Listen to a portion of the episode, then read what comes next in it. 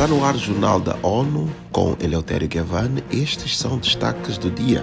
Ondas de calor que afetam 559 milhões de crianças em todo o mundo e demência pode afetar 78 milhões de pessoas até 2030.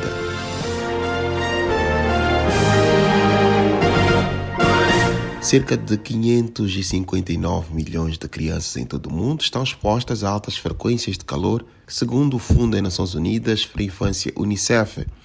A agência alerta que até 2050 todos os habitantes do planeta nessa faixa etária estarão expostas a ondas de calor mais constantes, duradouras e mais severas. O relatório O Ano Mais Frio do Resto das Suas Vidas, protegendo crianças dos impactos crescentes das ondas de calor, alerta que 23% das crianças já estão afetadas pelas ondas de calor em todo o mundo. Brasil aparece nos exemplos globais de calor deste ano. Na região centro-oeste ocorreram temperaturas extremamente altas por vários dias em agosto.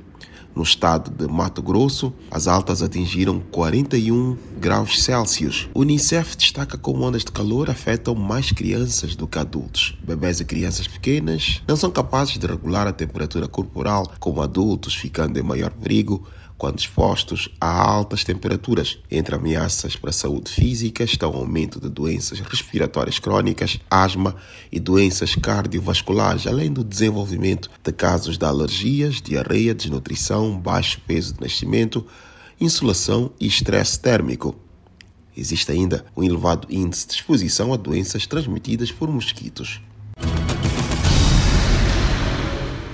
Um relatório publicado pelo Programa das Nações Unidas para o Desenvolvimento PNUD e a Universidade de Liverpool revela que cidades não foram projetadas com mulheres em mente, sendo muitas vezes inseguras e hostis. Os pormenores com Ana Paula Loureiro. O documento pede ação urgente para remover o preconceito de gênero embutido nas áreas urbanas e melhorar a segurança delas sua saúde e o acesso à educação e ao emprego. Aproximadamente 4 bilhões e meio de pessoas vivem em metrópoles, cerca de 55% da população mundial, e 50% da população mundial é composta por mulheres e meninas. Da ONU News em Nova York, Ana Paula Loureiro. O relatório pede aos tomadores de decisão, designers e planeadores urbanos que trabalhem para cidades mais inclusivas, seguras e equitativas para mulheres. A Comissão Econômica para América Latina e Caribe, CEPAL, apresenta aos Estados-membros associados 10 áreas prioritárias de política para transformar o modelo de desenvolvimento da região durante a reunião bienal mais importante. Acompanhe com Mayra Lopes. O bloco publica o relatório Rumo à Transformação do Modelo de Desenvolvimento na América Latina e no Caribe. Produção, inclusão e sustentabilidade a partir desta segunda-feira em Buenos Aires, na Argentina. A análise assinala que após a baixa taxa média anual de crescimento econômico de 0,6, registrada no período entre 2014 e 2019, uma contração histórica de 6,9% em 2020 e uma recuperação de 6,5% em 2021, a CEPAL estima que as economias da América Latina e do Caribe crescerão em 3,2% em 2022.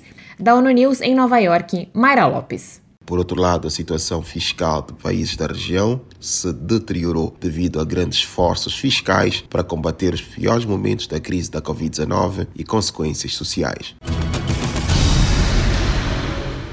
A demência é um dos maiores desafios de saúde pública da atual geração, segundo a Organização Mundial da Saúde, OMS. Mônica Grelli apresenta os detalhes. No início de outubro, a agência da ONU lançou o primeiro projeto de pesquisa sobre o combate à doença que pode afetar 78 milhões de pessoas até o fim dessa década. A cientista-chefe da OMS, Sumi Swaminathan, pediu mais apoio para combater e prevenir a demência. Segundo ela, infelizmente, o mundo está atrasado na implementação do Plano de Ação 2017-2025. A médica lembra que a resposta para a demência como uma urgência de saúde pública precisa de pesquisa e inovação. Da ONU News em Nova York, Mônica Gray.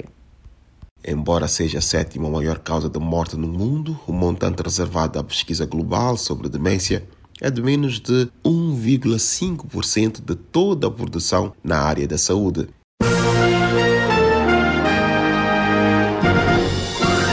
Este foi o Jornal da ONU. Confira mais detalhes sobre estas e outras notícias no site da ONU News em português e nas nossas redes sociais. Para nos seguir no Twitter, acesse arroba ONU News.